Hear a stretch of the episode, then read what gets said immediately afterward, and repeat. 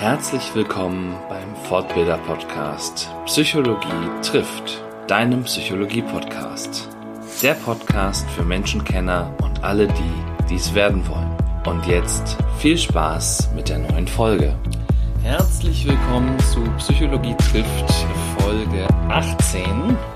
Heute mit dem schönen Thema Psychologie trifft Deeskalation.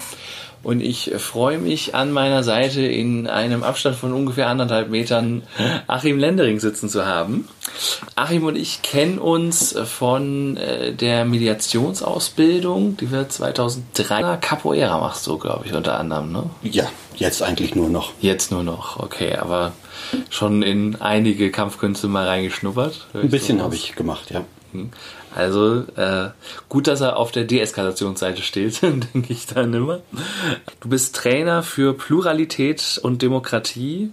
Mediator habe ich gerade angedeutet und hast schon wirklich in vielen sozialen Bereichen gearbeitet. Ich habe die Konfliktlabor Homepage nochmal bemüht und äh, in der Wohnungslosenhilfe, in der straffälligen Hilfe, ähm, Bereich interkulturelle Kompetenzen, ambulante Hilfen nach Kinder- und Jugendhilfegesetz, Streetwork hast du gemacht, Gruppenarbeit mit Jugendlichen, Anti-Gewalt-Trainings, soziale Kompetenztrainings.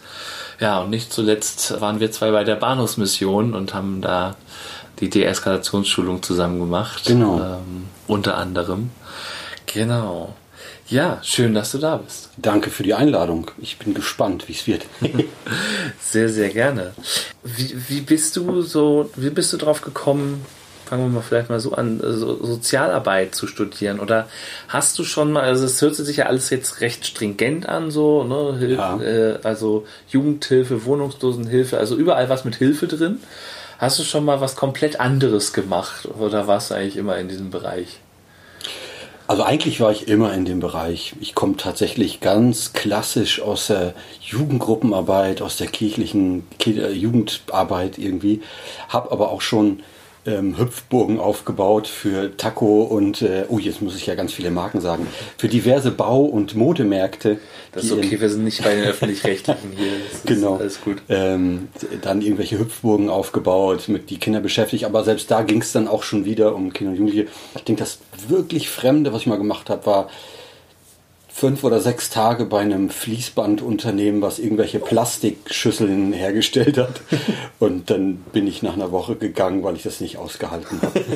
Das ging gar nicht. Also richtig am Fließband gestanden. Das waren halt so Maschinen, da kam eine Schüssel nach der anderen raus und ich musste irgendwie entgräten. Ich glaube, heute darf man das sagen. Ich habe da sogar noch so Entgrätungsmesser mitgenommen. Ich glaube, das ist nicht mehr justiziabel. So, aber das war, das habe ich fünf oder sechs Tage ausgehalten, weil ich hatte null Kontakt zu den Menschen. Das war echt nur an der Maschine stehen und durch. Nee, also ich, das ist schon tatsächlich sehr stringent. Ja. Sogar während des Studiums habe ich im sozialen Bereich gearbeitet und das war. Also wie so, ähm, ich stelle mir das gerade vor, wie Charlie Chaplin in Modern Times eigentlich.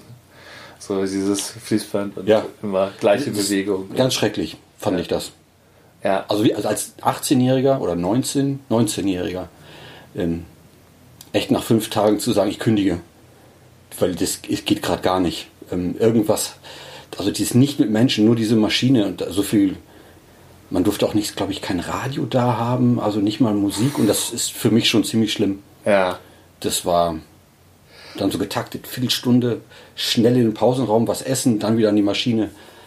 Nee, nee, also das klingt so wie, ja, wie, wie komplette Deprivation. Also, ne, also sämtliches Ausschalten von irgendwelchen Sinnesreizen, außer halt Maschinengeräuschen wahrscheinlich. Und ja, das war wirklich seltsam, weil das war so, ähm, als ob ich ein Teil der Maschine bin. So habe ich mich ja. damals, glaube ich, gefühlt. So als, also nicht, nicht der Mensch, äh, also was ich bin, war da völlig irrelevant. Und das Witzige war tatsächlich, dann bin ich auf so komische Ideen gekommen. Das waren einzelne freistehende Maschinen und nebenan war eine Maschine da gab es sozusagen immer so einen Glaskasten, da musste man irgendwas einfüllen, dann wurde das Ding zugemacht und diesem Glaskasten wurde ähm, für diesen Moment, wo jemand was einfüllt, wurde immer ein anderer Mensch, eine Kollegin oder Kollege sichtbar und dann habe ich äh, darauf gewartet, dass diese Schiebetür kurz aufgeht, um irgendein versucht was Witziges zu machen oder zu lächeln oder irgendwas, irgendeine Interaktion hinzukriegen, ja. damit ich den Tag überlebe. Das war, ja, Also im Prinzip hast du äh, Social Distancing da schon erlebt. Ja, genau. So genau. Aber kapitalistisch organisiert sozusagen. Ja, genau. Industriell. An, anders als heute, wo es eher äh, die Wirtschaft verhindert. Mhm. Ah, spannend, interessant. Das, das ist immer das Schöne so an, an dem Podcast, dass ich auch immer noch mal neue Sachen über meine Gesprächspartner erfahre. Genau. genau. Wie bist du dann so in diesen Hilfebereich gekommen oder anders gefragt, wie hast, warum hast du dich so entschieden, Sozialarbeiter, Sozialpädagoge zu werden? Weil das einfach spannend war. Die, mir hat die Arbeit damals in der Jugendarbeit, äh, es war total schön. Wir haben die klassische Jugendarbeit gemacht, aber auch so Jugendcafés. Und das war damals schon spannend, weil das war so ein Bereich, der, ich komme aus so einer Kleinstadt, wo die Erwachsenen uns haben machen lassen. Das ist alles relativ selbst organisiert. Die Räume standen zur Verfügung und auch Geld hat jemand drüber geguckt, aber äh, das Programm, die Thekendienste, all sowas ähm, wurde komplett von uns Jugendlichen gemacht, ohne eine große Aufsicht. Und wir haben, was wir damals als subversiv empfunden haben, gab es eine reformierte Gemeinde, eine lutherische Gemeinde, eine katholische Gemeinde. Ich glaube, das war es erstmal. Altreformiert, da wo ich so herkomme. Und wir Jugendlichen untereinander haben uns abgestimmt, an welchen Tagen wir wo ein Jugendcafé aufmachen, damit wir auch ja die ganze Woche irgendwo hingehen können. Und das unter dem Radar glauben wird, oder glaubten wir damals, ja. unter dem Radar der, äh, der Oberen, also der Kirchenleute, die das irgendwie verantwortet haben, der Pfarrer oder der entsprechenden Diakone oder Jugendmitarbeiter. Und da dieses sozusagen sich selbst organisieren, sich selbst einen Raum schaffen, vielleicht auch wirklich einen Raum, das ging dann bis hin zu Bandarbeit und so weiter das hat mich damals schon gereizt. Dann habe ich meinen Zivildienst im Jugendcafé gemacht und es ging klar weiter. Ich will mit Jugendlichen was machen. Und im Studium selbst bin ich dann tatsächlich einfach neugierig auch auf andere Sachen ge geworden. Also mhm. tatsächlich, der, der erste Job, der ich hatte nach dem Studium war im Knast. So, okay, ja. Das war was ganz anderes, weil ich einfach wissen wollte, wie ist das, mit wem kann ich arbeiten und wo sind meine Grenzen weil ja. da waren Leute dabei, wo ich an meine Grenzen gekommen bin. Also da waren dann Leute, die gesagt haben, die mir gegenüber saßen, so, äh, ehrlich, der, der Junge, der sah, der sah wirklich aus wie 14. So, wo, ich, wo bei mir jegliches Empathiegefühl flöten gegangen ist und ich mhm. eigentlich nur noch den Impuls hatte, ich habe jetzt gerade Lust, über den Tisch zu springen und dir viele Sachen anzutun, ja. wo ich gemerkt habe, das müssen andere machen. Ja. Das kann ich nicht. Ja. Das ist mein Limit. Rechtsradikale, komischerweise, habe ich äh, immer noch einen Funken Menschen entdeckt, ja. der mich gehalten hat in so einer Beziehung, wo ich denke, da, da gibt es was, wo kann ich anknüpfen. Ähm, aber das war, das war meine Grenze. Also so die Pädophilie, damit ja. konntest du nichts anfangen, äh, da, da hast du den anderen nicht mehr so als Mensch begreifen können. Ja, vor allem, da habe ich, also war nichts mehr, wo ich professionell eine gewisse Form von Distanz, die wahrscheinlich, also die schon notwendig ist, ja sondern da kam die reine Emotion hoch. Ja. Ähm, wo ich so dachte, okay, das ist äh, nicht der Bereich, wo ich arbeiten sollte. Da hätten die für, für, mich nicht gesund und die haben auch nichts von mir. Ja, da hätten die anderen Deeskalationstrainer gebraucht, um Eher dich so. ein bisschen runterzuholen. So, genau. Ja, ich hatte künstlich versucht, irgendwas, Klar. aber völlig torpediert durch meinen Zustand die ganze Zeit. Und, war, und das war dein erster Job nach dem Studio? Das oder? war das Anerkennungsjahr. Das, das genau, ja. da gab es das noch. Ja. Ähm, das war für die FH-Leute, ja. ne? ähm, dass, dass die so ein Anerkennungsjahr zum genau, staatlich das, das anerkannten. Sozialpädagogen genau. machen mussten. Ne? Genau, das musste man da machen als, als praktischer Teil. Ja.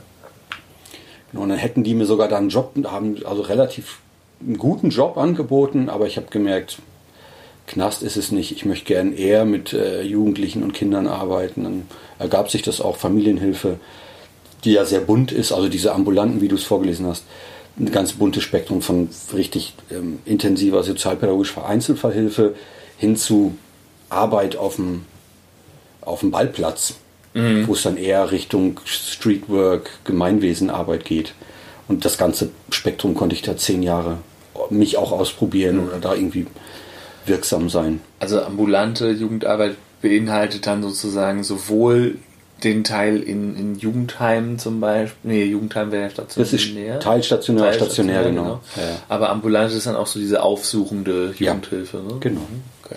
Man geht zu den Familien, man trifft sich mit den Jugendlichen eins, im Einzelfall ähm, oder eben bei den Familien gibt auch immer mal Räume, in denen man sich trifft, wenn so ein örtlicher, eine örtliche Veränderung gut ist. So. Aber bis hin zu wirklich Streetwork-artigen Projekten, in denen ich tätig war, also wirklich Ballplatz befrieden, mhm. wo es große Konflikte gab mitten in Kreuzberg. Das war unser Job.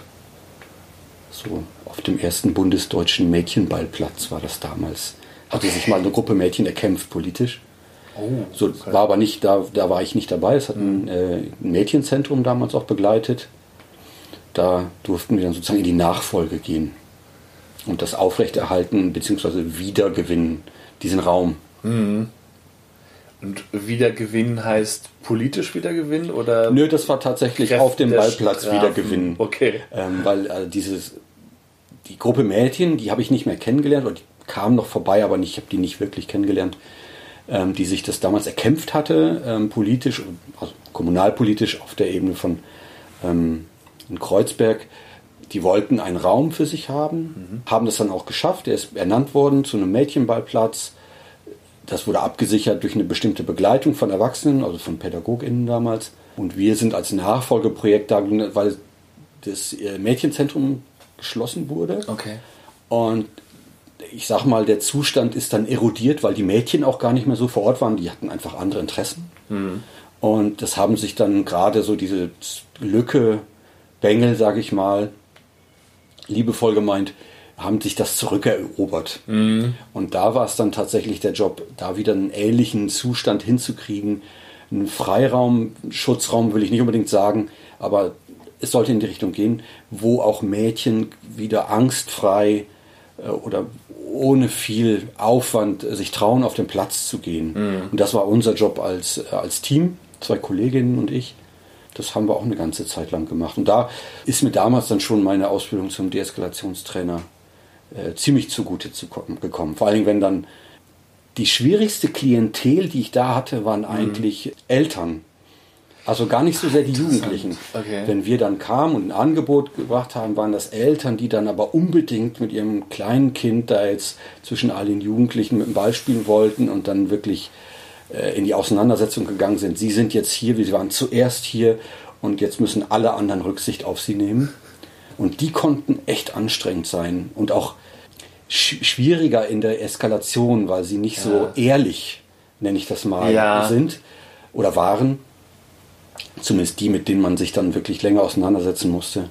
Was bei den Jugendlichen, die jungen Männer, sage ich mal, oder Jungs, jungen Männer, je nachdem wer da war, fand ich relativ eindeutig, sehr authentisch. Ähm, da konnte man gut mit umgehen und die konnten auch bei einer guten Ansprache letztendlich ähm, konnte man die gewinnen. Ja. So, das haben wir über verschiedene Sachen dann gemacht. So, das war, das war auch spannend. Aber auch in hochkonfliktreiche Familien, auch da war das Deeskalationstraining letztendlich super hilfreich, wenn da die Vater und die Mutter sich fast an die Gurgel gehen während des Treffens und die Kinder zu gucken, dass man da irgendwie handlungsfähig bleibt, ja. hat mich glaube ich, einiges aus dem Deeskalationstraining mit ein, also tatsächlich nutzen können. Ja. Du sagtest so, die, die Jugendlichen sind oft zugänglicher gewesen als die Erwachsenen äh, und dass es so mit der Authentizität der Jugendlichen zu tun hat. Also kann man, kann man das so verstehen, dass so ein Erwachsener, wenn der sich erstmal sozusagen in diese Eskalation reingesteigert hat, dass er das unbedingt auch durchsetzen will und davon nicht abrücken will, um sein Gesicht nicht zu verlieren? ähm, und, und des, deshalb so auf seinem Standpunkt bleibt und ein Jugendlicher, wenn du da den richtigen Punkt bist, dass er dann halt mal kurz zumindest grinst, dass du siehst, ah, okay, jetzt, also, ne, jetzt, jetzt geht das in die richtige Richtung, äh, jetzt, jetzt, jetzt kriege ich ihn so. Ja. Ist das ich, damit gemeint, oder? Beides ja und beides, also es können auch andere Sachen gewesen sein. Also bei den Eltern hatte ich oft das Gefühl, es ging tatsächlich auch schnell um sowas wie Gewinnen und Verlieren. Mhm. Also man, und sich da auch selbst in was rein manövriert haben durch Aussagen und so. Das ist hier ein freier Platz, äh, das könnt ihr nicht bestimmen. Also auch in so Metaebenen gegangen sind von Normen und Werten, wo sie dann selber auch nicht mehr zurückstecken konnten. Mhm. So, während das Jugendliche auch gesagt haben, aber ich glaube, was da mehr eine Rolle gespielt hat, denen ging es nicht darum, jetzt irgendwie moralisch zu gewinnen oder so. Die waren froh über die Beziehung wenn man in die rangekommen ist, in diese Beziehung, mhm. dann mussten die auch nicht mehr Fußball spielen. Ja. Sondern dann haben die auch mit Basketball gespielt oder ich habe denen irgendwann mal Frisbee, Ultimate Frisbee beigebracht als relativ kontaktlosen Sport, ja. der aber super anstrengend ist und ja. eigentlich ein hohes, einen hohen Anspruch an, an die Selbstbeherrschung und auch ähm, an Regelwerk hat Total, und das für so äh, 14, 15-jährige Bengel. Also die Eltern haben so auf äh, Meta-Ebene Normen und Werte quasi argumentiert und. Also gerade dann, wenn es schwierig wurde. Ja. Da hat man gemerkt, so, da geht es jetzt wirklich um Recht haben. Das sind so das nicht zurückstecken wollen, das, den Anspruch auf den öffentlichen Raum. Ja. Ähm, oft hatte ich das Gefühl, das waren auch so Momente, also bei einigen hatte ich die Vermutung, die haben gerade ihre Umgangszeit mit dem Kind, weil die sonst geschieden, also tatsächlich, das ist gerade deren Zeit mit dem Kind. Mhm. Und wir denen jetzt letztendlich auch da reingegrätscht haben und sozusagen diese Zeit versaut haben. Also was auch nachvollziehbar für mich ist, die das aber, ähm, die da dann keinen Schritt zurück konnten. Ja. Und ne, du hast, genau, du hast dann gesagt, wenn du den Kids dann andere Angebote gemacht hast, so Ultimate Frisbee zum Beispiel, also ich, ich kenne das, ich habe das im FSJ äh, kennengelernt, im Freiwilligen Sozialen Jahr, und das ist ja tatsächlich, also da hast du ne, die strenge Regel, dass im Prinzip sobald du die Frisbee hast, darfst du ja nicht mehr laufen damit, sondern nur die anderen müssen, müssen rennen, so, mhm. dann musst du die Frisbee halt in die Zone der anderen bringen, dann ist ein Seitenwechsel nach irgendwann. Ne? Also ist es komplett ist, kontaktlos? Ja. So, also da gibt es sicherlich so Straßenvarianten, wo man auch mal so, also ja. ähnlich wie beim Streetball, beim Basketball, das ist eigentlich ja relativ kontaktlos und beim Streetball ist Verhandlungssache. Bisschen mehr, ja. So, auf, äh, Im Tun auf dem Platz. Und das bei Frisbee finde ich noch herausfordernder. Und technisch ja auch durchaus anspruchsvoll. Ja, ja. Also ja. Muss man immer gucken, ja klar, was für Voraussetzungen bringen die dann mit und so, ne? Aber die waren immer froh, wenn sie gefangen haben. Also die haben ja gerade erst angefangen, das zu spielen. Ich ja auch, ich kannte nur die Regel, ich kannte, ja. das Spiel selbst war ich auch nicht gut drin. Ja. Das war vielleicht auch für die genau richtig zu sehen, auch wie ich da versagt habe in den Momenten, dann kriege ich die nicht vernünftig geworfen, die Scheibe, oder kriege ich das Ding auch nicht gefangen. Ja. Also ich, wir haben alle gemeinsam auf niedrigem Niveau Spaß, spaßvoll versagt sozusagen und dann. Ja das ist dann, also was, was leichter für die dann, sich mit dir zu identifizieren, würdest du sagen. Vermute ich mal, ja. dass das äh, schon, schon etwas war. Oder ähm, in dem Platz, wo ich gearbeitet habe, es gab diesen äh, großen Ballplatz und es gab noch so einen kleinen Käfig auch mit einem Tor. Und oft habe ich dann äh, die, einfach die Möglichkeit gehabt, dass meine Kolleginnen dann da geblieben sind. Also die, der weibliche Teil des Teams ist da geblieben und ich bin dann allein oder mit einem Kollegen ähm, rüber in diesen kleinen Käfig und da wurde dann hoch hineingespielt. Also in meiner Jugend hieß das Schwarzwald bei uns. Auch also technisches Fußballspielen, so ein bisschen mit Punkte runterschießen und äh, allerlei Zeug, Macho-Zeug, was da auch im Spiel eine Rolle spielt und so, wo dem Bedürfnis, diese, was die so mitgebracht haben, auch Genüge getan wurde. Ja. Von einer anderen Körperlichkeit, vielleicht auch von einer anderen das haben die dann in den Ballplatz zum Beispiel, also das war dann voll mit Kindern oder Mädchen, kamen da irgendwelche 15-Jährigen, haben den Ball kurz in die Luft geworfen, Volley quer durch den Ball geschossen, also durch den Käfig geschossen. Die Hälfte der Kinder ist vor Angst rausgegangen. Mhm. So haben die sich ihren Raum genommen. Ja. So. Haben nie getroffen, also die wussten auch, was sie tun, dachten sie zumindest. Aber das waren so Situationen, wo man dann immer gucken musste. Oder ja. wenn sich dann irgendwelche 17-, 18-Jährigen kloppen wollten. Da war ich immer froh, wenn ich Kollegen da hatte. Mhm. Die sich dann nicht geklopft haben, sondern die helfen. Ich glaube, wir haben es fast immer hingekriegt, dass es keinen auf die Nuss gab dann. Genau. Und du hast eben schon das Deeskalationstraining angesprochen, was dir in vielen Situationen geholfen mhm. hat. Wenn ich das richtig erinnere, hast du das quasi im Studium mit dem Professor gehabt oder wie, äh, wie kamst du dazu? Ich kam dazu, wir haben einen, ähm, im Studium kam für die letzten zwei oder drei Semester, müsste ich jetzt wirklich nachgucken, äh, Professor Schwabe äh, bei uns an die Hochschule und der hat so ein Buch dazu geschrieben, kann ich glaube schon in der Erziehungshilfe ein Klassiker inzwischen. Und der hat mich neugierig gemacht. Und dann bin ich, habe ich es nicht im Studium gemacht, sondern direkt anschließend kamen wir ins Gespräch, äh, Gewalt, was mich daran fasziniert und sind ins Gespräch gekommen. Und der hat mir dann erzählt von dieser Ausbildung, die da anfängt gerade und habe gedacht, naja, ähm, schadet ja nichts. Ähm, bin direkt mitgegangen, der hat mich da irgendwie reingeschleust, mehr oder weniger. Und da bin ich auch dabei geblieben und hatte dann sozusagen das Glück, dass ich im Prinzip direkt nach dem Studium direkt mit einer Weiterbildung gestartet auch bin, neben dem normalen Arbeiten. Und das war 2000, genau. Und habe mich nie wieder losgelassen. Hat eine Menge in mir angesprochen und eine Menge äh, Sichtweisen, Perspektiven, Handlungsmöglichkeiten ähm, eröffnet, ähm, die ich vorher bestenfalls als Bauchgefühl hatte. Mhm. Aber das nochmal auf einer ganz anderen Ebene nutzbar gemacht mhm. oder aufgezeigt. Was, was würdest du sagen, was war so die ähm, zentrale Sichtweise, die, oder wenn du es auf eine oder zwei oder drei fokussieren könntest, zurückblickend, was, was hast du damals aus diesem Training für dich rausziehen können, was du vielleicht vorher schon im Bauch gespürt hast, aber dann wirklich kognitiv fassen konntest? Ich glaube, mh, sowas wie Verständnis.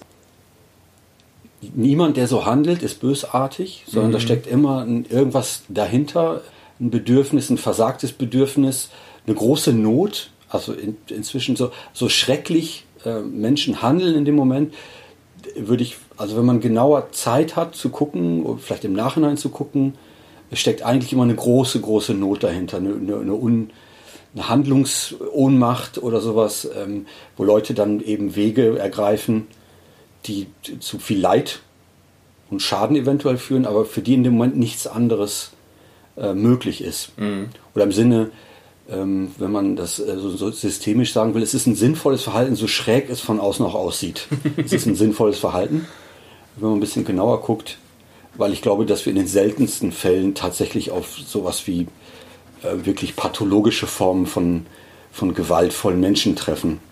Also dass die durch eine hirnorganische Schädigung oder irgendeine Fehlbildung nicht anders können, sondern irgendwie dahin gekommen sind, so zu handeln. Mhm. Das war eins.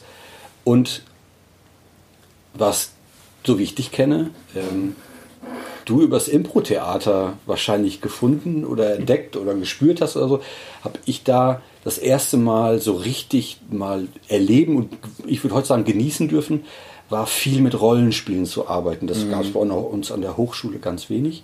Und das war da Kern der Methode. Ja. Komplett im Handeln anknüpfen, um dann daraus nochmal zu gucken, ähm, was hat das mit mir zu tun, was hat das unabhängig von mir zu tun, aber erstmal bei sich selbst im Probieren und im Fühlen ähm, anzu, anzufangen ja. und zu gucken, wie fühlt sich das an, Sachen zu tun, anders zu tun, auch mal Sachen auszuprobieren. Ja. So, also du kennst es ja von den Trainings. Das ist wirklich ein Kern von dem, was ich von Anfang an da erlebt habe und versuche dann auch in den Trainings so weit zu machen. Lass uns das ausprobieren, spüren, wie ist das, wenn man das tut? Kann ich das? Ist es äh, etwas, wo ich noch gar nicht wusste, dass mir das liegt? Oder ja. merke ich auch, nee, das ist was, da will ich gar nicht hin. Ich habe keinen Bock zwischen zwei sich anspuckenden Menschen, äh, wo nur noch einen halben Meter Platz ist, dazwischen zu gehen. Äh, das ist eine gesunde Grenze von mir und das will ich auch nicht, dass irgendjemand das von mir erwartet. Ja. Oder, was eher so mein Fall ist, jetzt wird es richtig interessant. Mhm. Ne? Wenn Leute sich so gegenüberstehen und da dann in, in diesen Kuddelmuddel von Emotionen und äh, Situationsdynamik da noch versuchen, handlungswirksam zu werden und irgendwas noch zu erreichen, um nicht, dass es möglichst nicht zu einem körperlichen oder psychischen Schaden kommt, zu mhm. Verletzungen. Also das, das heißt, ich höre da auch bis heute so eine Faszination daraus, so wenn da sich zwei gegenüberstehen, so das Neugierige, was passiert da jetzt? Und mhm. Ist es jetzt äh, nur aufs Rollenspiel gemünzt oder äh, wenn da das in der Realität passiert, stehst du da auch und, und sagst, was passiert da jetzt, was kann ich jetzt tun? Super neugierig, wenn auf der Straße es lauter wird und äh, bleib stehen. Und habe letztendlich, glaube ich, nur durch diese Deeskalationstraining, Mediation, all die Dinge, die ich dann dazu gelernt habe, ist meine Sichtweise nur professioneller geworden. Ich mhm. glaube, die Neugier oder die Faszination habe ich schon immer gehabt. Ich habe so meine, meine Vermutungen, woran das liegt. Das ist nichts für einen Podcast, sondern mhm. für eine Therapie so. Aber diese, also ich habe auch sehr früh angefangen, Horrorfilme zu gucken. Ich habe irgendwann okay. fast automatisch Kampfsport gesucht als, als sportliche, mhm. wo ich auch bis heute geblieben bin. Wobei ich jetzt eben eine sehr viel weniger kontaktreiche Form inzwischen mache.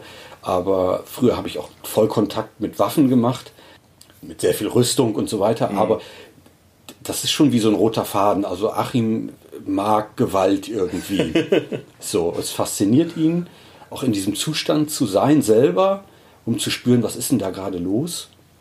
Und auch diese ganzen Erfahrungen, ähm, das zu durchleben, mhm. glaube ich, ist bis heute etwas, was mir, ähm, was eine Faszination ausübt, was mich aber auch, dadurch, dass ich es eben auch viel gesucht und trainiert habe, auch in solchen Situationen sehr viel Sicherheit bringt. Mhm.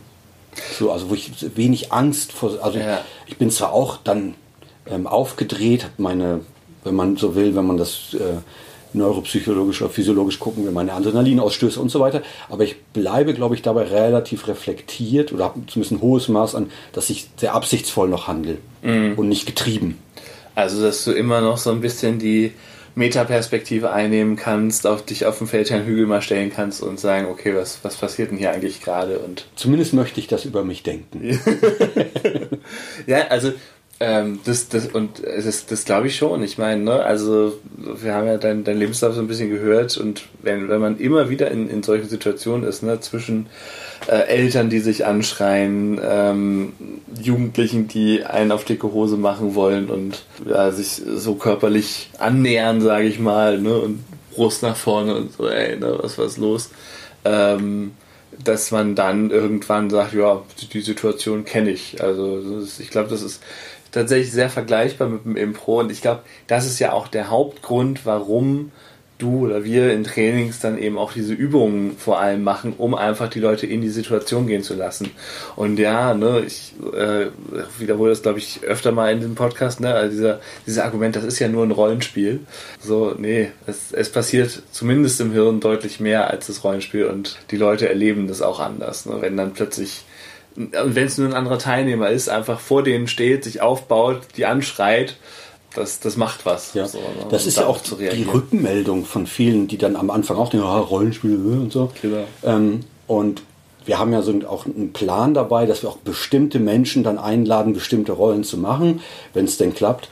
Und wo dann ganz oft die Erkenntnis ist, ähm, die habe ich ganz oft von, von den Teilnehmern bekommen, es war so spannend, die andere Seite zu spielen. Ja die sozusagen gar nicht, die Erkenntnis dadurch, dass sie sozusagen ihr Gegenüber, mit dem sie sich vielleicht, also die Fallgeberinnen nennen wir die ja mhm. oft, die dann sozusagen äh, ihr Gegenüber, mit dem sie im Konflikt waren, oder in wirklich einem heißen, heißen Konflikt gespielt haben, oft sowas wie eine Einsicht hatten.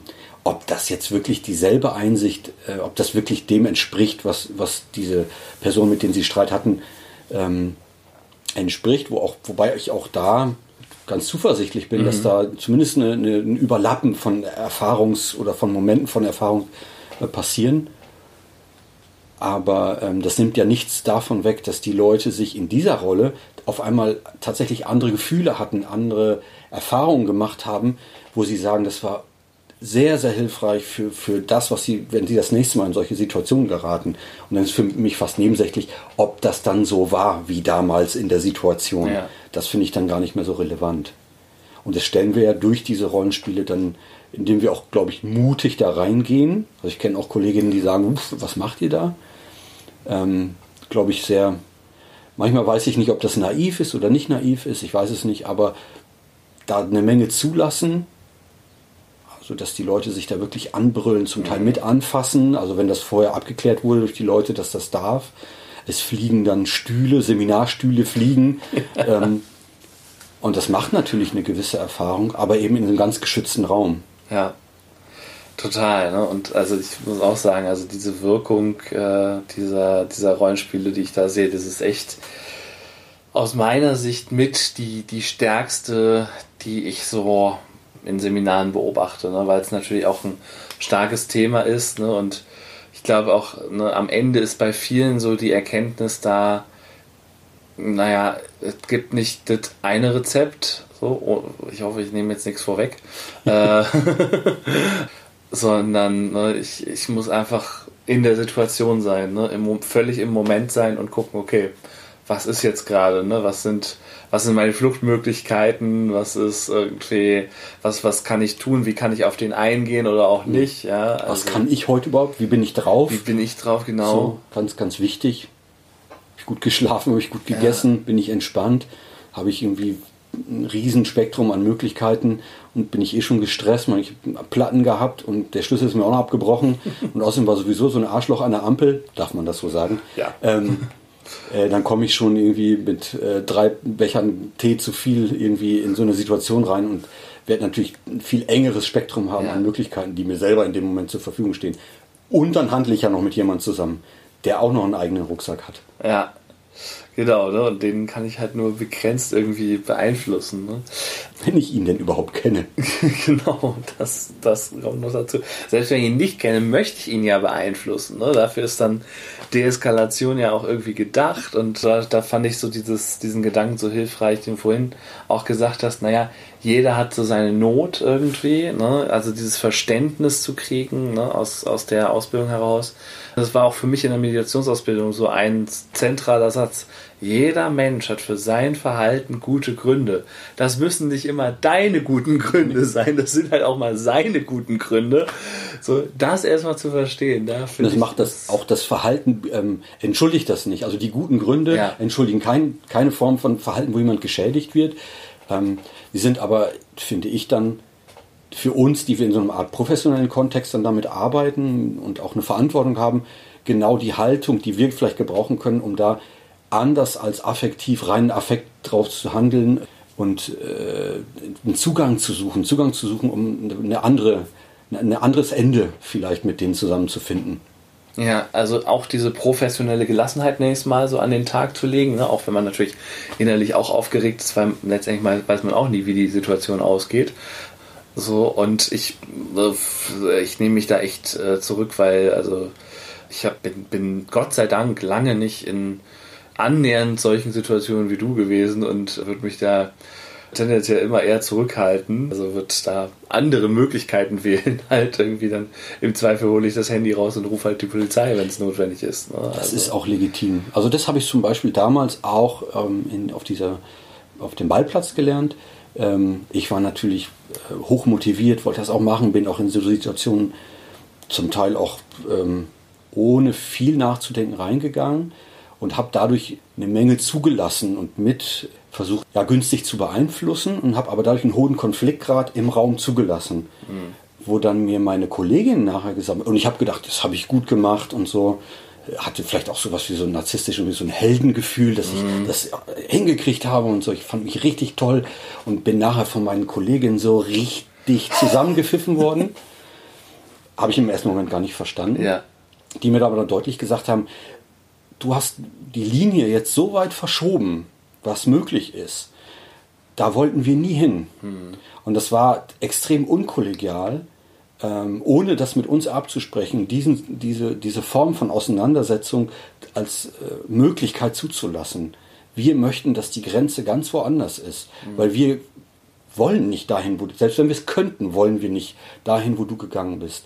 Wo ich das erste Mal sozusagen wirklich darauf gestoßen worden bin von den Kolleginnen, ich handle da nicht im luftleeren Raum, sondern ich muss auch, also mit all der Lust, mit der ich da zu, irgendwie rumtue in solchen Situationen, sicherlich auch ich glaube auch nach wie vor relativ gut handle, aber das in einem Kontext von einem Team sozusagen sehr unkollegial bin. Mhm. Dann. Kannst du ein bisschen konkreter fassen? Also wie hat sich diese Linie verschoben? Wo war die vorher? Und also du hast von, von konfliktreichen äh, Situationen gesprochen, die du da zugelassen hast. Also wo war vorher die Linie? Was war so das Maximale, was da passiert ist? Und was war dein Beitrag dazu? Ich glaube, die Linie gab es gar nicht.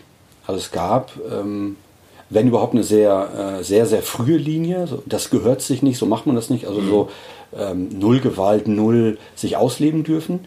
Und dann gab es Jugendliche, die das natürlich aufgesucht haben, diese Grenze, mhm. mit denen ich dann zum Teil bis in so Art äh, Kämpfe, würde ich nicht sagen, aber die es herausgefordert haben, wo ich dann äh, mit in, bis in Begrenzung gegangen bin, auch in körperliche Begrenzung, das aber auch in dem Raum zugelassen habe. Ich, ich wollte die nicht runterschmeißen, sondern wollte das da regeln, wo mhm. es passiert. Ähm, das sieht von außen natürlich dann ganz schön heftig aus. Mhm. Obwohl ich glaube, dass ich das sehr kontrolliert gemacht habe und so. Von außen sieht das natürlich heftig aus, wenn da so ein äh, Sozialarbeiter Ende 20 sich mit so einem 14-Jährigen oder 13-Jährigen bis in die Körperlichkeit begibt, um da was auszuhandeln. Mhm. Mit all den Schimpfworten, die da fliegen. Also wer alles begattet wird von der Familie und so weiter. ähm, und das war denen zu viel. Also das wollten die nicht da haben, meine Kollegin. Das kann ich auch gut nachvollziehen. Weil damit verschiebe ich dann eine, eine, eine Grenze der Möglichkeit mhm. und irgendwann bin ich nicht da. Mhm. Weil ich Urlaub habe, weil ich krank bin, weil ich einen anderen Job, weil was auch immer. Ja. Die Jugendlichen glauben aber, ach so, das geht ja hier. Ja. dürfen meine Kolleginnen oder hätten meine Kollegen das aus, ausbaden dürfen. Ja. Dass ich die Grenzen so weit verschoben habe. Ja. Okay. Also da das war eine frühe Lehre, okay. die ich da. Das heißt, da hätten sich einfach deine Kolleginnen von dir gewünscht, dass du einfach klar sagst, so bis hierhin und nicht weiter und auf das Körperliche lasse ich mich gar nicht ein. Genau, hm. das wollten die nicht. Okay. Und es ist ja, also was ja bei uns, wir haben gerade über das Rollenspiel gesprochen, aber auch eine Ebene des Deeskalationstrainings ist eben auch so eine Deeskalieren oder eine Prävention betreiben auf so einer Ebene, dass solche Sachen besprochen sind. Weil wir sind da unvorbereitet reingestolpert. Ich habe gehandelt mhm. ähm, und wir mussten das im Nachhinein klären. Mhm. Ähm, haben das, glaube ich, auch ganz gut hingekriegt. Aber ob das dann jedes Mal klappt, also du hast es ja auch auf den Training schon mitgekriegt, es gibt Teams, die das nicht aushandeln. Und dann äh, schlägt sich das bis in die tägliche Arbeit mhm. durch wo dann eigentlich, ja, wo das Team nicht als Team zusammenarbeitet, mhm. äh, in dem Sinne, dass es an einem Strang zieht, deeskalationsmäßig, sondern dann doch jeder am Ende auf sich gestellt ist und jeder für sich guckt, was lässt er heute zu, was nicht. Genau. Mhm. Und äh, in dem Kontext, wo wir in der Regel diese Trainings machen, ist das ja Jugendhilfe, Sozialarbeit und so weiter. Und je fester diese Gruppen sind, desto genauer spüren die, wo sind die Bruchkanten vom Team, mhm. wo gibt es Spalte, wo ich reinstoßen kann. Ja ähm, aus welchen Gründen auch immer, denen das gut tut, dann da, da zu sein. Die, die Menschen, die Kinder und Jugendlichen sind auch Menschen, ähm, die dann äh, mit den Sozialarbeiterinnen und Psychologinnen und wem auch immer da zu tun haben. Und das ist auch eine Ebene von Deeskalation, sich da auch da ähm, absichtsvoll zu handeln. Mhm. Abgesprochen, absichtsvoll. Ja. ja. Klare Absprachen treffen mhm. und was, ja, was, was geht, was geht nicht. Mhm ja, wo sind die Grenzen? Ne? Das, ja. das, das Vor allem voneinander zu wissen. Also ich heute, ja. also ich bin eher so auf dem, auf dem Punkt, wo ich sagen würde, es ist gut voneinander zu wissen, wo sind die Grenzen und wo ist auch für alle jetzt, was halten wir aus an Unterschiedlichkeit? Mhm. Und wo sagen wir als Team, als äh, Gruppe, da ist jetzt Schluss. Ja. Egal, ob jemand noch was anderes könnte, aber das muss unser gemeinsame letzte, letzte Linie sein, mhm. über die wir nicht wollen und auch nicht zulassen wollen. Ja, und damit da einfach nicht der Fall ist, aber bei Frau Müller darf ich das. So genau. Motto, ne?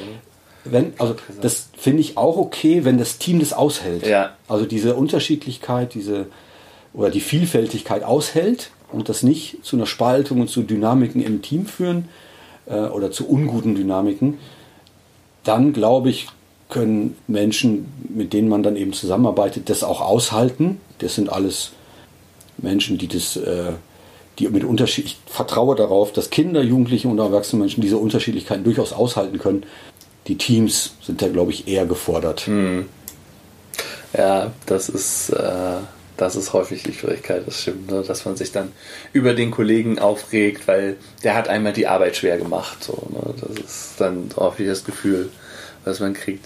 Ich habe vorhin noch so dran gedacht, als du diesen Punkt hattest, ne, jeder hat seine Not und das ist so selten, dass ähm, das wirklich eine biologisch-pathologische Form hat, dass äh, allein sozusagen die, die Neuroanatomie da zur, zur Gewalt führt. Hat mich so ein bisschen erinnert an dieses Thema, was ja auch dann immer kommt, wenn es um Gewalt geht oder auch, vor allem um Gewaltstraftäter. Der, der wird dann nicht so hart bestraft, weil der hatte ja eine schwere Kindheit. Aber also ganz häufig gucken wir uns das halt ab. Ne? Das ist, ich, ich, glaube, das hat oft wenig damit zu tun, wie hart dann jemand wirklich bestraft wird. Es sei denn, es ist Jugendstrafrecht, aber das ist aus, aus Gründen so. Aber das ist nun mal eine, eine häufige Korrelation. Ne? Der, wenn dass wenn jemand früh Gewalt erfahren hat, dass der Nicht zwangsläufig, ne? wir sind immer noch irgendwie Herr unser, unseres Handelns, aber ähm, dass derjenige dann äh, zumindest diese Gewalt als Möglichkeit einer Lösung gelernt hat. Also davon gehe ich aus, dass das äh, über, wie heißt dieser Spruch, äh, wir können unsere Kinder erziehen, wie wir wollen, die machen uns eh alles nach. Genau. So, ja. Äh, dass das auf jeden Fall viel Wahrheit ist. Es gibt, glaube ich, Dinge, die, ich bin jetzt kein Psychologe oder Neurologe oder so, ähm, die sozusagen quasi biologischen, aber wenn jemand wirklich tiefe Traumata erfahren hat, mhm. dann sind das Sachen, die sich der Reflexion eigentlich entziehen, glaube ich. Da braucht es ganz andere Zustände. Das ist so, so, ich würde ja fast sagen, wie quasi biologisch, was dann abläuft, ja. wenn Leute, ähm, wenn da was getriggert wird, in Wiederholungsschleifen kommen oder so. Ähm, aber selbst das ist dann ja eine große, große Not. Auch wenn sie vielleicht dem Bewusstsein der Person gar nicht zugänglich ist oder vielleicht aus gutem Grund weggeschlossen ist. Mhm. Aber ich muss ja an den Menschen glauben. Also, wenn ich nicht mehr glaube, dass ein Mensch sich ändern kann, dann kann ich ihn gerne wegsperren. Ja. So, also das ist für mich, ich muss die Hoffnung haben, das ist sozusagen vielleicht sowas wie eine Grundüberzeugung, dass jeder Mensch sich ändern kann. Mhm. Weil sonst habe ich einfache kausale Zusammenhänge. Ach, der hat so, der macht so, dann mache ich so. Entweder Hände ab, äh, Handschellen einsperren, Kellerloch, was weiß ich. Also dann, weil geht ja nicht anders. Ja. Ich muss die Hoffnung haben, dass da was noch zu bewegen ist. Und bin auch da, was das angeht, glaube ich nicht an so eine Art Strafsystem. Mhm. Strafe, glaube ich, ist auch mein letzter Stand, was ich aus der Forschung kenne, be bewegt extrem wenig. Mhm. Vielleicht über die Zeit, wenn man viel Zeit hat nachzudenken. Aber die Frage ist, ob dafür das Einsperren notwendig war, um diese Zeit dann zu haben sondern äh, das, was wir im Jugendrecht ja haben, dass dann so Diversionsgeschichten viel wichtiger sind. Angemessene, schnelle, zur Straftat, zu, zu, zu dem, was jemand getan hat, passende Intervention. Ja. Ähm, bis hin zu äh, anderen Methoden, wie wir es eben über die Mediation oder wenn es noch weitergeht, gibt. Ich habe mal so eine Erfahrung gemacht mit einer Methode, die nannte sich, glaube ich, Healing Circles, heilende Kreise, die aus der Gewalt, ich glaube so ein bisschen, da muss ich jetzt lügen, ähm, aus der gewaltfreien Kommunikation mhm. gewachsen ist, die ich als unglaublich mächtig erlebt habe, okay. mit ganz simplen Regeln, die aber sehr ernst genommen hat, dass Taten in einem Kontext entstehen mhm. und dass auch Zuschauer betroffen sind. Also wo in, zumindest in südamerikanischen Ländern, das ist mein letzter Stand zumindest, neben der Justiz, ich weiß nicht, ob anstatt von, Just, von ähm, äh, Strafprozessen versucht wird, Straftaten zu bearbeiten wo die dann, wenn jemand da so einen Laden ausraubt, vielleicht sogar mit, mit Verletzungsfolge und so weiter, bis zur Nachbarschaft eingeladen wird, die sich dann nach einer bestimmten Methode über das, was da passiert ist, austauschen. Mhm. Und mit ganz einfachen Regeln. Also er darf beleidigt werden und so. Da wird eine Menge zugelassen muss aber ähnlich wie, der, wie bei der Mediation, wo man irgendwann sagt, wiederholen Sie doch mal bitte, was das Gegenüber gesagt hat. Also dass man sozusagen mhm. versucht, den anderen in so einen empathischen Zustand oder zumindest in, in einen Zustand von Verständnis zu bringen. Äh, die so Regeln über, ich muss das wiederholen, was der vor mir gesagt hat. Das war zumindest für mich ganz, ganz eindrücklich, wo ich äh, in einem, auch in einem Rollenspiel letztendlich mhm. auch gedacht habe, boah, welche Wucht das gerade ja. entwickelt, dass mit dieser ganz simplen Regel ich mich auf, also die, ich muss mich konzentrieren, was der andere sagt. Ich muss das zumindest wiederholen können. Ja. Und damit kriege ich automatisch irgendwas von dem anderen mit. Genau, das ist schon der halbe Perspektivwechsel genau, eigentlich. Ne? Genau. Ne? In dem Moment, wo ich das ausspreche, was der andere ausgesprochen so. hat. Ja. Und ich glaube eher an solche Maßnahmen, wo tatsächlich dann angeknüpft an das, was ich hoffe, was ich denken muss, dass Menschen sich ändern können, wie lange der Prozess vielleicht auch immer dauert, so ein Ausdruck, die Methode ist der Ausdruck davon sozusagen. Und ich, ich weiß nicht, ob das damals das Werbeversprechen war, die haben gesagt, die behandeln damit bis zu Tötungsdelikten, mhm. die sozusagen auf so einer sozialen Ebene eine Heilung versuchen. Ja. Heilung ist vielleicht übertrieben, aber zumindest eine Bearbeitbarkeit. Ja. Das kann ich mir gut vorstellen. Ähm, also klar, ne, das, und auch da wird es Leute geben, die ähm, die du damit nicht bekommst. Ne? Also wenn ich jetzt an Psychopathen denke, was, denke, was das dann ja schon pathologisch ist, hm. die werden es vielleicht mitspielen, so und so tun, als ob. Wenn es gute Psychopathen sind, dann können die das auch. Genau, genau. ja, ja, auf jeden Fall. Hm. Aber die wird man nicht nachhaltig damit kriegen. Ne? Das, das muss man dann sehen. Aber und selbst da habe ich noch sozusagen die Hoffnung, dass das Gehirn plastisch ist. Ja. Und ähm, so ist zumindest mein letzter Stand der ja, Forschung sozusagen. Ja. Es ist plastisch, das heißt, es entwickelt sich was. Wie weit das geht, weiß nicht. Das war, ist für mich so auch eine Erfahrung, das war das einzige Mal, wo ich gedacht habe, jetzt mache ich hier ein Training für Menschen, die mit anderen Menschen zusammenarbeiten und hier bin ich keine Hilfe mehr.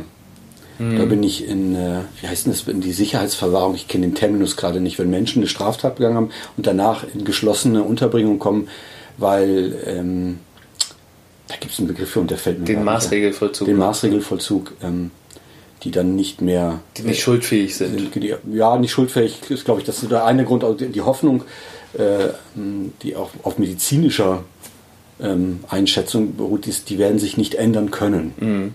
So. Da hatte ich zwei Tage Deeskalationstraining, wo ich gedacht habe, das hat denen nichts gebracht hier. Mhm. Hat sich zum Glück auch nochmal gedreht, aber okay das sind dann auch Zustände, in denen gearbeitet wird. Ähm, da ist wirklich ganz wenig, wie wir das ja auch in den Trainings manchmal nennen, eigentlich kaum noch Spielraum, ja. um zu handeln. Ja, das, das glaube ich. Und also das, das, dieses Gefühl, das kenne ich auch äh, von, von Trainings, dass ich vor manchen Leuten stehe und denke, was soll ich denen auch beibringen? so, oder? Aber irgendwas nehmen die dann doch immer mit, ne? wenn es nur eine Kleinigkeit ist. Ähm, Genau. Ich würde noch mal so ein bisschen, weil ne, wir sind jetzt viel so drauf gegangen, wie, wie, läuft das generell mit der Deeskalation, was gibt es für Gründe auch für Gewalt und so. Ne? Also jeder hat gute Gründe. Ich, können wir uns auf nachvollziehbare Gründe einigen? genau. gute Gründe. Ja, stimmt, gute Gründe zu werten. Ja, genau. Äh, aus, aus seiner Sicht, aus seiner persönlichen ja. Sicht nachvollziehbare Gründe, genau, ne? oder aus ihrer, je nachdem was, was passiert so eigentlich auf dem oder ja, was passiert so auf dem Weg der Eskalation? Also welche Stufen gibt es da aus deiner Sicht? Das ist modellabhängig. Also es gibt diverse mhm. Modelle dafür. Mhm. Das klassische, was man so kennt, ist das von Glasel. Der hat das auch nicht ganz sich allein ausgedacht, und der basiert auf anderen Modellen von neun Stufen bis zum Untergang, mhm. so, die dann auch nochmal unterteilt sind. Mit denen kann man arbeiten. Wobei die für den Kontext, in dem wir dann mit dem, oder ich oder andere, wir äh, eingeladen sind, finde ich die zu, ähm, zu, zu äh, voraussetzungsfähig oder zu, man muss zu viel nachdenken, um zu überlegen, welcher Stufe bin ich, woran mhm. muss ich denken und so weiter. Und in unserem Training benutzen wir ein anderes, was tatsächlich mit drei, vier Phasen auskommt ähm, und damit die Handlungs, sich, also die Handlungsfähigkeit äh, aufrechterhalten, weil man nicht so viel überlegen muss, weil es viel von dem widerspiegelt, was in solchen Situationen eben klar wird. Es gibt eine Art von Steigerung, das ist in Phasen abgebildet. Es gibt Phänomene, die damit einhergehen, die man zuordnen kann und die aber letztendlich auch dann zu so einer Art Handlungsempfehlung führen bis zum Top, wo wir ja so, wo wir dann sagen, so jetzt ist eigentlich Sprache, kann man jetzt vernachlässigen. Mhm. Es gibt andere Dinge, die jetzt wirksam sind gab ja auch schon von dir mit anderen Podcasts, wo es um Körper, Körperlichkeit geht. Genau, damit arbeiten wir letztendlich, weil das für mich sozusagen der Pragma ein pragmatisches Modell ist, mit dem man wirklich auch in Handlungsfähigkeit bleibt. Weil es ja. kurz und knackig einem so eine Art Leitliniensystem gibt oder so Geländer, wo man weiß, so, daran kann ich erstmal handeln. Und ich finde sie bis heute, ich habe noch kein besseres Modell gefunden, ähm, mit dem man gut arbeiten kann. Mhm. Genau, du hast gesagt damals in dem Training, äh, es ist oft wie so ein Tanz, ne? also dass so ne, einer macht eine Bewegung, ne? ein anderer zieht irgendwie nach und so, also man kann da mit Körpersprache viel machen. Wenn auch erkennen, also ja. nicht nur machen, sondern auch erkennen, ja. äh, dass Konflikte oft schon sehr viel weiter sind in ihrer Heftigkeit oder in ihrer vom Erregungslevel, als es von außen über Sprache vielleicht aussieht. Ja. Und man merkt aber, der Körper oder die Körper erzählen gerade schon eine ganz andere Geschichte. Mhm. Und wenn man da äh, sensibel wird, sich antrainieren kann, auf Signale zu achten, auf bestimmte zu gucken, ähm, macht einen das sehr viel sensibler und vielleicht auch sicherer, weil man viel eher erkennt, ups, äh, wir sind gerade schon auf einem ganz anderen Level, das habe ich vielleicht so gar nicht wahrgenommen, weil ich noch in so meinem Sozialarbeiter-Redefluss bin und eigentlich die andere Person vielleicht sogar dadurch äh, auf, in, in, eine Heftigkeit, in eine Wut oder in eine Ohnmacht getrieben mhm. habe. Und der sitzt schon und zappelt mit dem Bein und so und äh, wo sozusagen sich dieses ganze Gefühl über den Körper Bahn bricht. Und wenn ich das nicht wahrnehme, wundere ich mich, warum der jetzt gerade aufsteht und den Stuhl durch die Gegend pfeffert, weil ich habe doch nur geredet. Ja. So. Genau. Nee, nee, warst du schon mit Schuld. genau, ne, so nach dem, ja, das ist, also das ist jetzt auch total okay und, ne, also, ähm, ne, und da musst du einfach Geduld haben, ne, und plötzlich fliegt der Stuhl oder so. Wie, aber, ne, wenn ich mir dieses Modell nochmal mal konkreter vorstelle, also da, da kommt jetzt, was weiß ich, ne, auf dem Bahnhof jemand mir entgegen, es gibt irgendwie aus irgendeinem bescheuerten Grund so ein Wortgefecht, so, und dann geht die Eskalation nach oben? Was, was, was, durch, was durchläuft er da für, für Phasen? Nochmal konkret. Also es ist so.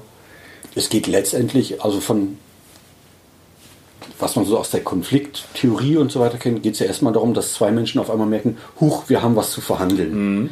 Glasel würde sogar sagen, bloß wenn der eine das Gefühl hat, eingeschränkt zu sein, genau. schon, der andere Mensch weiß noch gar nicht, ja. dass das Paket kommt oder kommen könnte. Vielleicht wird er es nie merken, aber es gibt eigentlich schon ein Paket. Zumindest auf der inner, inter, also intrapersonellen Ebene. Genau. Und wenn dann das zur Sprache kommt, weil der eine hat komisch geguckt oder stinkt einem, warum auch immer, zu viel Alkohol, zu viel Deo, zu nah, zu was auch immer, oder typischer, was guckst du so, wer so ein, hä, was guckt, wieso, mhm. ähm, sind dann so Sachen. Das wäre erstmal so eine, so eine sprachliche Ebene, angenommen, sagen wir mal. Vielleicht ist da spielt auch wahrscheinlich eine andere Rolle, aber man könnte es unterteilen, dass man tatsächlich sagt, das ist erstmal so eine Ebene, wo noch nicht so eine große emotionale Verstrickung ist und das könnte man vielleicht mit zwei, drei guten Sätzen lösen. Mhm. Wo man vielleicht sagen kann, äh, nee, du standst da, ich habe dahinter geguckt, guck dir den mal an, der sieht vielleicht schräg aus.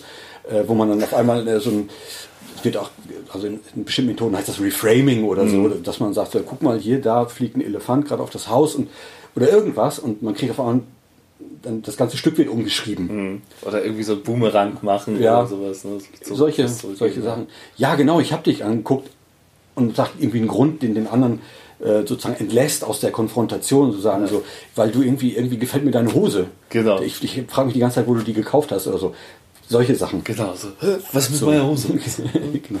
Gefällt mir einfach. Wo hast du die her? Ähm, oder es geht eben weiter. Ich habe doch gar nicht geguckt, was ist mit Ihnen los? So. Ja. Schlecht gefrühstückt oder was? Frau sie geschlagen, also man kann so ein bisschen übertreiben. Genau. Ähm, und dann geht es natürlich auf andere Ebenen. Wie reden sie denn mit mir? Dann kommen so vielleicht so Stolzgeschichten, so was macht man, macht man nicht.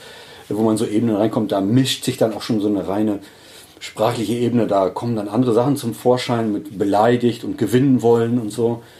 Das sind so Ebenen, so, so, so eine zweite Ebene, die dann vielleicht erreicht wird, bis hin zu, zu, zu, einer weiteren Konfliktverschärfung, die auch mit Emotionen, mit Affekten zu tun hat, wo dann sogar Sachen reinspielen. Dann erinnert ein dieser Typ an die fünf anderen, mit denen man ja. auch schon, also wo die, so eine Eigendynamik, eine starke entsteht. So Projektionen, die Projektion, dann plötzlich eine Rolle spielen. In der Psych ja. Genau, in der Psychoanalyse würde man sagen, dann so Projektion oder eben, äh, ich weiß gar nicht, wie man das nennt, wenn man auf einmal, wir sagen es oft als Beispiel, im Konflikt jemand auf einmal einen anderen Namen gibt und ja. sich so, huch, wo kommt denn das jetzt her, dass ich eine Person, jemand, den ich eigentlich kenne, mit einem anderen Namen, den ich aber aus der Vergangenheit kenne, belege, so als, als Zeichen oder als Symptom dafür, huch, irgendwas rutscht hier gerade mit rein. Ja. So, und äh, was aber eine ganz große emotionale äh, Dynamik oder Beschleunigung damit reinbringen kann.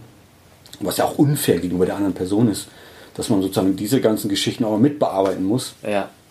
Ähm, genau, bis eben zu so Hohlpunkten, dann gibt es vielleicht wirklich einen Schubser oder Beleidigung oder irgendwas, was tief verletzt auf so einer psychischen, seelischen Ebene. Oder eben tatsächlich, wenn es ins Handfeste geht, dann gibt es einen Schubser oder es gibt tatsächlich eine Backpfeife oder eben eine handfeste ähm, Keilerei.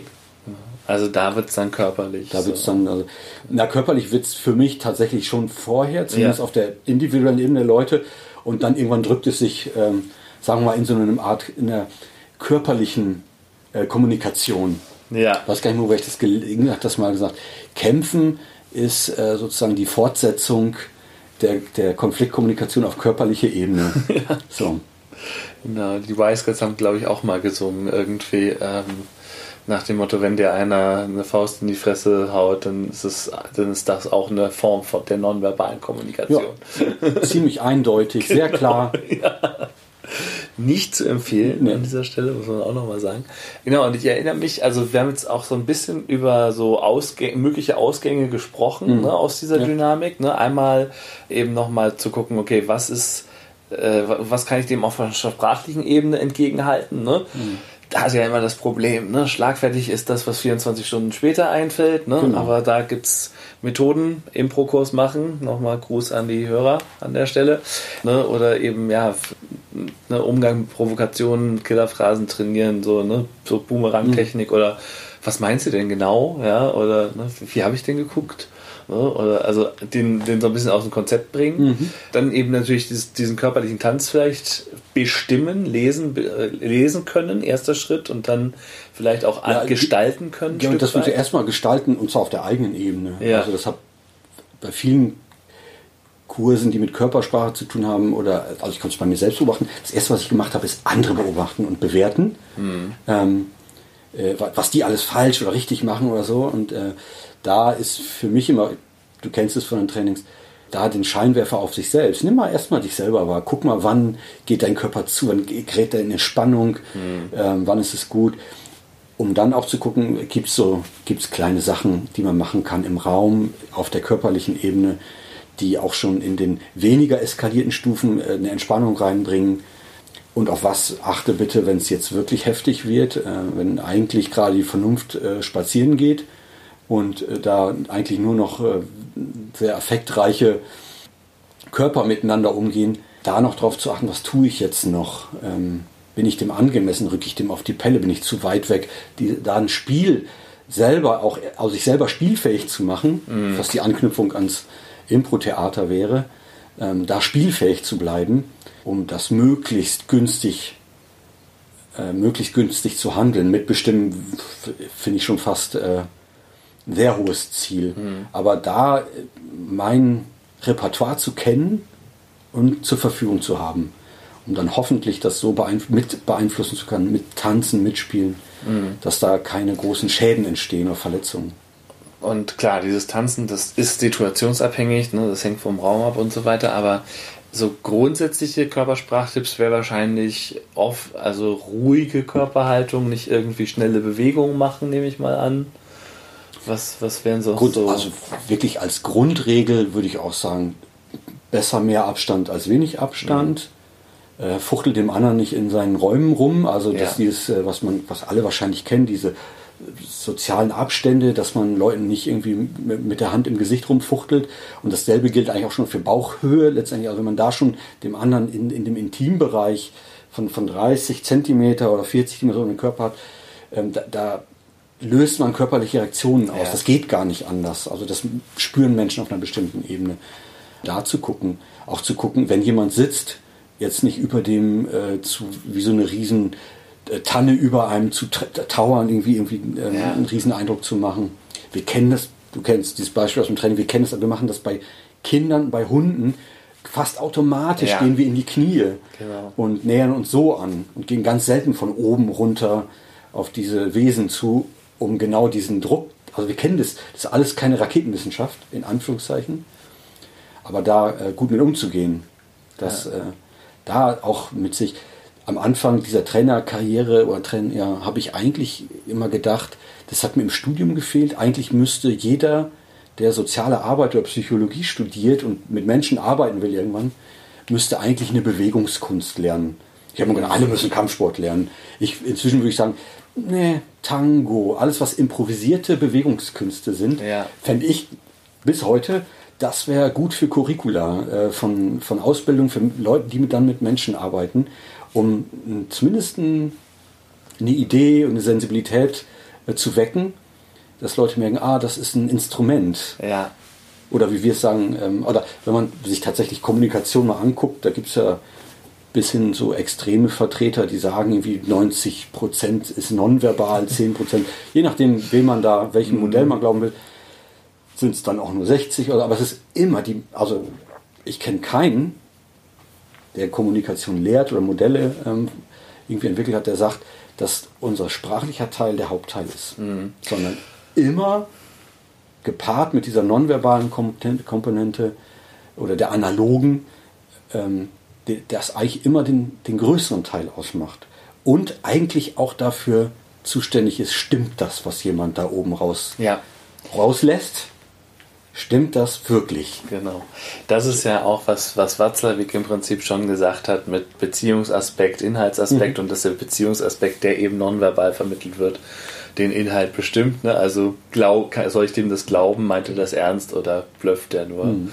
Ähm, mit den Prozentangaben bin ich immer sehr vorsichtig, weil das ist äh, meistens äh, wird das begründet mit einem Experiment von dem Professor Merabian. Genau. Ähm, der, der akut missverstanden worden ist und sein ganzes Forschungsleben lang bis heute, glaube ich, dafür kämpft, richtig verstanden zu werden. Aber das behandle ich nochmal in einer anderen Folge. Genau. Ich sehe das auch eher pragmatisch. Das ist tatsächlich, ja. ich spitze das gerne zu in den Trainings, um tatsächlich diesen Schatz, den man da ja hat. Ja. Also das, ich, mir wurde das nicht beigebracht im Studium, den, diesen Teil als, äh, als Werkzeug zu begreifen. Genau. Das ist etwas, mit dem ich tun kann äh, und eigentlich eine Riesenchance. Vor allem, wenn er wirklich ja. so wichtig ist. Ja. Und insofern auch der Gedanke, ähm, eigentlich müsste man durchgängig eine Bewegungskunst lernen. Total. Oder Theater, Improvisation, also was eine Körperlichkeit ja, hat. Ja, und also mir ist es selber auch erst im Impro äh, bewusst geworden, was, also ich meine, ich bin 1,93 groß, ähm, mir war nie bewusst, was das alleine für eine Wirkung hat. So, ne? Du kannst und dich nicht klein machen. Eben, genau. Oder ne, ich, mittlerweile würde ich sagen, kann ich schon. Ja. Aber es ist schwer, es ist deutlich schwerer. Also ich habe äh, ich meine, gut, was, was, was mir schon irgendwie relativ früh relativ klar geworden ist, so, wenn meine Eltern irgendwie gesagt haben, ja, hier, wenn du spät nach Hause kommst und da und da bist oder so, ich da und da rumtreibst in Hamburg, ähm, ich hatte nie wirklich Angst, weil ich immer wusste, okay, du bist, du bist einfach groß. Dich macht eigentlich keiner an. So, und deshalb hatte ich einfach auch nie wirklich ein, ein, großes Problem. Es gab einmal irgendwie in, in, einer Zeltdisco eine Situation, da habe ich meine Freunde rausgeholt, das war ganz gut.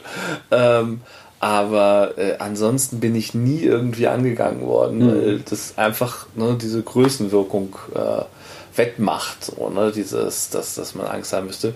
Und das ist mir so richtig bewusst geworden, halt wirklich erst beim Impro, wo einfach, ne, wo man dann so Statusspiele macht und, und dann einfach mal merkt, ne, und dann steht da so eine kleine Frau vor mir, wirklich. Und dann ne, versucht man den Status umzukehren. So, ne? Ich meine, die war gut, die hat es geschafft. Mhm. So, ne? das, äh, Aber es ist aufwendiger. Ja, total, mhm. total. Ne? Ich musste nicht viel machen, um Hochstatus zu haben. Ne? Das, äh, Weil es wirkt. Es, genau. es wirkt auf jeden Fall. Ja, ne? unweigerlich, genau. Mhm. Genau, also das heißt, wir haben die Körpersprache, wir haben äh, am Anfang zumindest noch die Sprache. Und ich erinnere mich dunkel, dass du auch mal gesagt hattest, es gibt auch die Möglichkeit sozusagen, die Eskalation vorwegzunehmen und den anderen damit zu überraschen. Ja. So, ne? Also, weil anstatt so dieses Schicht um Schicht quasi sich hochstapeln zu lassen und dann, dann irgendwo gemeinsam da zu landen, wenn ich quasi drei Stufen überspringe und dann schon den anbrülle und, und äh, äh, klar mache, so bis hierhin und nicht weiter, dann äh, zieht er sich wahrscheinlich eher zurück. Ja, weil ich nicht, also das war auch schon, als ich es gelernt habe, war das implizit auch schon gesagt und je mehr ich gearbeitet habe als eben als Sozialarbeiter, ähm, habe ich, weil ich mich dann auch mit konfrontativen, äh, provokative Thera Therapie oder Ansätze und so weiter ähm, weil ich auch immer gedacht habe, ähm, dass dieses immer sehr verständnisvoll, immer alles runterreden wollen, mhm. das wird dann manchmal auch der Sache nicht gerecht, wenn ich dann eben einen 16-, 17-Jährigen da habe, der droht anderen was auf, aufs Maul zu geben. Mhm. Oder eben, äh, wie in der Familiengeschichte gestehen, dass der, die Frau will ausziehen, ins, ins, äh, ins Frauenhaus gehen und der Typ steht in der Tür. Ähm, oder wir bauen dann ein Hochbett ab. Ich stehe mit Leuten unter diesem Hochbett. Wir hatten das Hochbett und der Typ kommt rein und macht richtig Stunk und geht auch in so eine droh, drohende Position oder ein drohendes Verhalten rein. Das kann ja auch nicht sein. Du musst ja auch ähm, eine Möglichkeit haben, das ähm, abzubiegen. Vor allem, wenn auch Leute eben in so einer fast affektiven, vielleicht sogar Trauma äh, getriggert ähm, in, in, so einer Not handeln, mhm. muss ich notfalls ja eine Möglichkeit haben, wir nennen das scherzhaft manchmal rechts überholen, ja. ähm, ich muss als Möglichkeit im Kopf haben, jemand zu sein, der das nimmt, das Rennen schon mal äh, vor, vor, vorgeht, also richtig äh, vorstürmt und durch den vorweggenommenen Knall, den ich sozusagen selber ja. setze, hoffentlich es schaffe, dass die Dynamik, wie sie sich sozusagen formte, einzufangen, mitzunehmen und dann Schlimmeres zu verhindern. Weil das für mich auch so eine Art innerer Leitsatz ist, so Deeskalation ist Situationsklärung und in dem Moment mache ich keine Pädagogik. Ja. Es geht mir nicht darum, in dem Moment Menschen zu erziehen, ja. sondern ich schütze Menschen im Zweifel vor Schaden. Ja. So. Sogar Täter schütze ich letztendlich. Ja. Oder vermeintliche Täter. Ja. Ähm, und eben, ich will das als Möglichkeit behalten. Ich, wenn ich denke, dass wir da nicht mehr rauskommen aus so einer Dynamik, gibt es vielleicht die Möglichkeit, indem ich einen Höhepunkt setze, ja. vielleicht schneller als er normalerweise gekommen wäre, muss ich, ich will das als Möglichkeit haben, das zu tun, damit nichts Schlimmeres mehr passiert. Genau, ich glaube, und das ist ja auch so ein bisschen, kratzt es ja so an der ähm, Logik von dem provokativen Ansatz, den du äh, angeführt hast. Ähm, so, ich, ich zeige dem sozusagen, auf, auf welchem Weg wir sind, mehr oder weniger, wo es hingehen kann. Und dann muss er sich überlegen, aber nicht kognitiv, sondern emotional, überlegt er sich automatisch, scheiße, will ich da hin oder will ich da nicht mehr hin? Und ähm, das ist, glaube ich, so ein, so ein zentraler Punkt, wenn der dann merkt so, oh krass, der, der, also der geht da nicht nur hin, der geht da mit einer Geschwindigkeit hin. Oh, äh, eben war ich noch vorne dran, so jetzt äh, legt, legt der so die Norm fest hier mhm. und ähm, hm, nee, das ist mir dann doch Stufe zu krass.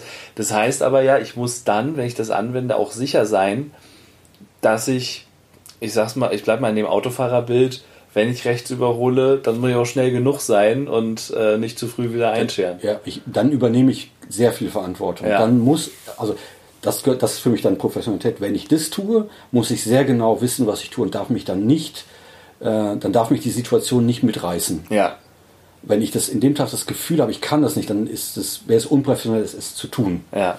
Also mein Bauch muss in dem Moment sagen, du kannst das, du kannst diesen Abstand einhalten, dass nichts Schlimmeres passiert. Du übernimmst die Regie und hast auch die verdammte Verantwortung in dem Moment. Ja. Also ist jetzt vielleicht nicht die Technik für jedermann, der das jetzt äh, hört und sagt, äh, oh, das oh, ja. ich morgen ja. mal aus. Ja. Ich ja. gehe mal zum Bahnhof Alexanderplatz und. Nee, um Gottes Willen. Und im öffentlichen Raum ist eh nochmal eine andere Geschichte. Also ich, ich, wir machen diese Trainings ja tatsächlich in professionellen Kontexten. Im öffentlichen Raum sind für mich nochmal ganz andere Möglichkeiten. Da habe ich, ähm, da ist ab einem gewissen Punkt bin ich wichtiger als der andere. Das ist mein privates Ding. Da darf ich auch Sachen kaputt machen. Ein Finger, das darf wehtun, weil ich mich selbst schütze. Genau. Steht auch so im Gesetz. Also man ja. muss sich nicht schlagen lassen. Wenn meine Tochter von irgendjemand angefasst wird, oder so, ich, will ich das verdammte Recht haben, äh, da einzugreifen und notfalls eben auch Schaden zu verursachen, um Schlimmeres abzuwenden. Weil ich mit den Menschen dann nichts weiter zu tun habe. In dem Kontext, wo wir da unterwegs sind, ist es ja tatsächlich so, wir sehen uns im Zweifel morgens am Tisch wieder. Ja. Und das ist nochmal ein anderer Kontext. Ja in dem man dann handelt. Definitiv. Genau. Und da ist es dann tatsächlich auch, vielleicht sogar muss man dann diese Bewegungsgeschichte, wenn nicht sogar Kampfsport mal gemacht haben, weil wenn ich rechts überhole, kann es ja dahin kommen, wenn, wenn ich der, weil ich nehme den, die andere Person mit, den mhm. anderen Menschen, und der wählt dann vielleicht auch aus, okay, das machen genau. wir zusammen. Das und die Gefahr besteht, dass es dann wirklich körperlich wird. Genau. Und dann muss ich dafür Handwerkszeug haben. Ja. Da haben wir letztendlich auch ein bisschen was für. Da würde ich aber dann, wenn jemand in solchen Kontexten arbeitet, auch irgendwie eine gute Möglichkeit äh, sich suchen, sich selbst dazu erfahren. Wie bin ich, wenn es körperlich wird? Äh, und vielleicht auch so Übungsfelder, wo ich das mal ausprobieren kann. Mit ja. Kolleginnen, mit Kollegen, mit anderen Interessierten. Das ist ja auch etwas, was wir, was wir beide, glaube ich, so noch nicht zusammen gemacht haben. Ähm, sozusagen den Kampf tatsächlich auch als pädagogische Methode. Also ich mache das mit Jugendlichen. Dieses ähm, Ringen und Raufen. Ringen und Raufen ja. ist manchmal das so. Ich, ich nenne es wirklich Kämpfen als, mit, als, mhm. wirklich als pädagogische Methode, ähm, weil ich das versuche sehr gezielt einzusetzen ja. für bestimmte, um bestimmte Impulse zu setzen und Entwicklungsprozesse zu ermöglichen zumindest. Mhm. Äh, und das mit Ringen und Raufen alleine erstmal nicht getan. Mhm. Nur sich da rollen und das Lustvolle ist auch schön und da kann auch was passieren. tut es aber nicht automatisch. Mhm. Und ich versuche, oder die Idee dabei ist schon, ähm, wirklich mit Absicht Dinge zu tun, um zu gucken, ähm, ich will Erfahrungsfelder öffnen, ich will Sachen besprechbar machen und deswegen tue ich das, was ich tue und suche mir vielleicht auch bestimmte Spiele, bestimmte Konfrontationen aus. Oft kommt es bei den Kursen, die ich da mache, mit Jugendlichen gar nicht zum Raufen. Mhm. Wir bleiben schon vorher stehen bei Spielen, die gar nicht so intensiv sind, mhm. wo dann aber Sachen schon zur Sprache kommen, weil jemand nicht mehr möchte, weil jemand vielleicht unfair geworden ist, das aber gar nicht wollte. Mhm. Die Sachen werden besprechbar und die man sich vielleicht von Anfang an weigert. Nee, will ich nicht. Ähm, wo man dann äh, sowas wie Selbst, ähm, Selbstfürsorge, dass man sagt, das ist mutig, mhm. das ist mutig, sich von Anfang an dem zu entziehen und sagen, nee, das ist nicht für mich, als hier mitzumachen, weil alle das machen. Ja. Mut ist besprechbar, Angst ist besprechbar, ja. Hygiene ist besprechbar. Also es gibt ganz viele äh, Sachen, die da möglich sind. So, so raus aus dem Gruppenzwang kommen. Genau. Man kann Ruhe. Also jeder, der zum Beispiel mal Bodenkampf trainiert hat, ähm, ob das jetzt Jiu-Jitsu, Judo, bestimmte Sachen sind, wird irgendwann merken, ich muss ganz ruhig werden. Mhm. Ich muss lernen, unter hohem Druck, sogar wenn mir mein Hals halb abgedrückt wird, ja. muss ich lernen, zu, so ganz banale Dinge wie atmen. Ja. Wenn ich atme, komme ich auf einmal wieder, bin ich wieder aktiv, kann ich aktiv sein und nicht nur reagieren. Ja. Und ich glaube, dass das für Menschen, die in so einem Kontext arbeiten und dieses Rechts überholen, um darauf wieder zurückzukommen, als Möglichkeit haben wollen, würde ich fast sagen, haben dann die verdammte Verantwortung, das auch mal gespürt zu haben. Mhm. Dann müsst ihr das mal geübt haben. Ja. Spürt, wie das ist ähm, in die Körperlichkeit.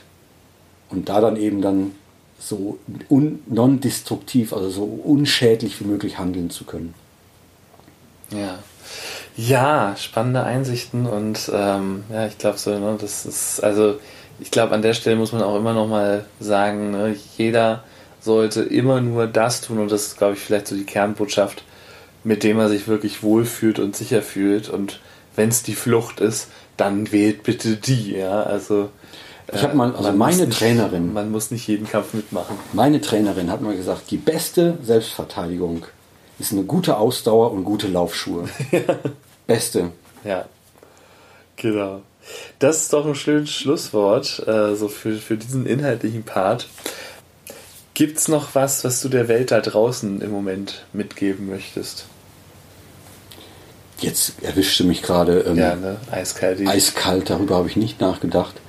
In Zeiten, wo wir sind, gesund und munter bleiben, denkt an andere Menschen, die vielleicht äh, anders betroffen sind äh, von der Situation, wie wir sie gerade haben. Wir sind ja mitten in der Pandemiezeit.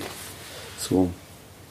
Und ansonsten will ich jetzt keinen Werbeblock machen. Wir machen bestimmt die Webseite noch irgendwo in die genau, Show Notes, heißt das, glaube ich. Ne? Genau, ne? genau, auf genau. jeden Fall. Konfliktlabor hm. wird. Äh, also, was ich schon sagen würde, gerade für diesen Bereich, wenn das jetzt vorher nicht schon deutlich geworden ist, geht lustvoll äh, weil es sind äh, selten, selten trifft man sich in solchen auch heißen Konflikten so ehrlich. Ja. Und so, ja, so authentisch. Hm. Ähm, dass es äh, eigentlich, eigentlich was sehr, sehr Schönes und eigentlich fast wunderbar werden kann. Das ist, glaube ich, eine Haltung, die am Ende eines sehr langen Entwicklungsprozesses stehen kann. ja, was, ein Kollege von mir, der das, hat mal, der macht äh, Mediation in hocheskalierten Konflikten. Ja. Und äh, ich weiß nicht, ob das eine Anekdote ist, ob er das immer macht. Der bedankt sich, wenn die sich so richtig angegangen haben, ähm, der bedankt sich nachher für, dafür, dass sie ihm das geschenkt haben, sich auch so hässlich zu zeigen und das finde ich auch für solche ähm, Deeskalationstraining, wenn man das als Haltung verändern kann, dass man eigentlich dankbar ist, dass der andere einem in so einer, sich so in so einer großen Not gezeigt hat. Ja. Und vielleicht auch in seiner hässlichsten Fratze. Ähm, und wenn die dann auch noch merken, okay, und das Gegenüber hält das aus, ist vielleicht auch was sehr Beziehungsstiftendes letztendlich. Ja, ja. Das klingt gut.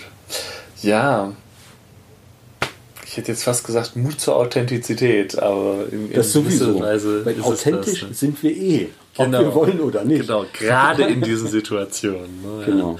Und dann aber äh, auch eben, ja, das mal aushalten, ne, wenn der andere gerade so drauf ist und äh, vielleicht sogar als Geschenk zu betrachten. Genau, vielleicht als Geschenk zu betrachten.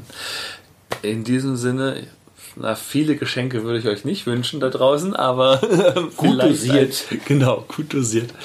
Ich wünsche euch ein wunderschönes Wochenende und äh, damit äh, vielen Dank, Joachim, dass du da warst. Gerne. Äh, Richtig Spaß gemacht. Fand ich auch. War mega interessant. Es ist, ich staune immer über die tiefen Einsichten, die man dann noch wieder gewinnt. Und ich hoffe, ihr konntet auch was mitnehmen. Ich denke doch. Und äh, bis zum nächsten Mal. Ahoi. Das war der Fortbilder-Podcast Psychologie trifft. Dein Psychologie-Podcast. Von und mit Stefan Peters. Wenn dir der Podcast gefallen hat, freue ich mich über Likes, Shares und Bewertungen und natürlich freue ich mich auch über Kommentare. Bis zur nächsten Folge. Dein Stefan.